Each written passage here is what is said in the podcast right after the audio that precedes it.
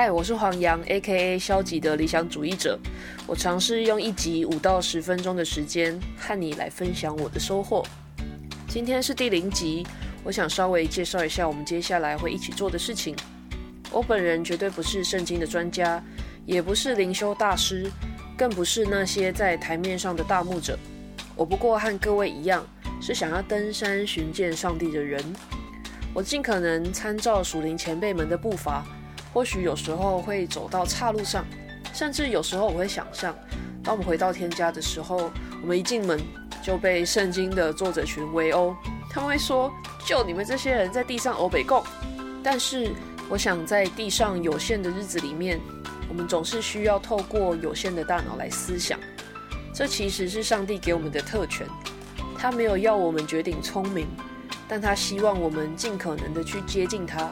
去思想他所赏赐给我们的话语，并且叫我们在生活当中能够操练他那永不改变的真理，好叫我们的生命是真的和那些不认识神的人截然不同。所以我会在每一集分享一段圣经的话，以及我自己对这一段经文的反思。我不敢保证它会是全然正确的，但是我可以保证这是我竭尽全力反复思量以后所得到的结果。一起来期待这条路的开展吧。多数的时候，我大概会自问自答。我猜这是一个 podcast 主持人非常重要的特点。我也感谢我的学生们，他们让我天天可以练习这件事情。我期待我可以有一个稳定更新的频率。希望透过和你的分享，让我们一起走在这条天路上。其实我一直以来都有一些观察，我发现教会里有很多人。他们总是说，他们想要好好的灵修，甚至他们每个礼拜希望别人为他祷告的事项都是可以好好的读圣经，但他们却始终没有办法离开埃及。如果你对圣经有一点熟悉，你就会知道，出埃及记不过是整本圣经共六十六卷书当中的第二卷。当他好不容易离开了第一卷创世纪，但他进入埃及以后却卡关了。就好像那些以色列人定居在埃及以后，要等好几个世纪才能离开，或者他们是因为不知道怎么取得合适的材料。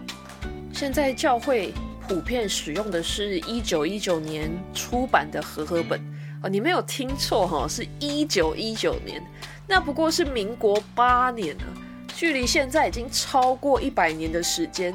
有些人他没有办法理解这个和合本到底在说什么，他最后他就放弃了。第二种人是他其实还不太认识耶稣，但他想来听听看，这样奇怪的一群人，他们相信的上帝到底长什么样子。最后，有一些人他觉得教会里的人真的太废了。虽然我愿意相信这位创造天地的主，但是我可不相信你们教会里的任何一个人。所以我决定要去另外找一个新天地。我自己在家读圣经就好了，我为什么要浪费时间去教会跟你这些奇怪人相处呢？啊，不管你是哪一种人，甚至你只是单纯觉得听我声音很好睡，好，我们接下来都是同一个登山团队的一份子，我们要一起在这个朝圣之路上前进。或许很多的时候是不容易的，不要说各位可以持续收听很困难，可能连我自己要稳定的录音。都不是容易的事，但是盼望我的坦诚以及我小小的发现可以带给彼此激励，好叫我们的生活可以被提醒。更重要的是，愿上帝在我们中间成为那真实的帮助。有时候我在听那些属人伟人的故事，哎呀，他们的生命其实跟一般人也没有太大的不同。为什么他们好像可以很认识上帝？他们好像可以跟上帝非常的亲近。我想那是一种操练，是在日常生活当中慢慢练习起来的。我们就透过这样一个短短的、很简单的分享的节目来彼此帮助。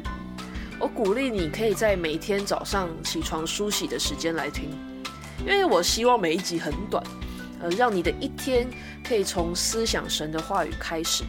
愿上帝亲自的、天天的来帮助我们，让我们一起祷告。亲爱的恩主，谢谢你给我们机会来读你的话语。孩子知道自己的有限，所以我们所解读的、所判断的，有时候实在有落差。但是谢谢你，透过过去这些走在前面的门徒前辈，让我们知道怎么走才不至于偏差。主啊，我想这是一条新的道路将要开展，求你来帮助我们，叫我们在这个期间可以遇见你，叫我们在我们个人的生活当中真的遇见你，真实的遇见你。求你来触摸我们的心。让我们的心能够转向你，让我们更多的明白真理。祷告是奉靠耶稣基督宝贵的名，阿门。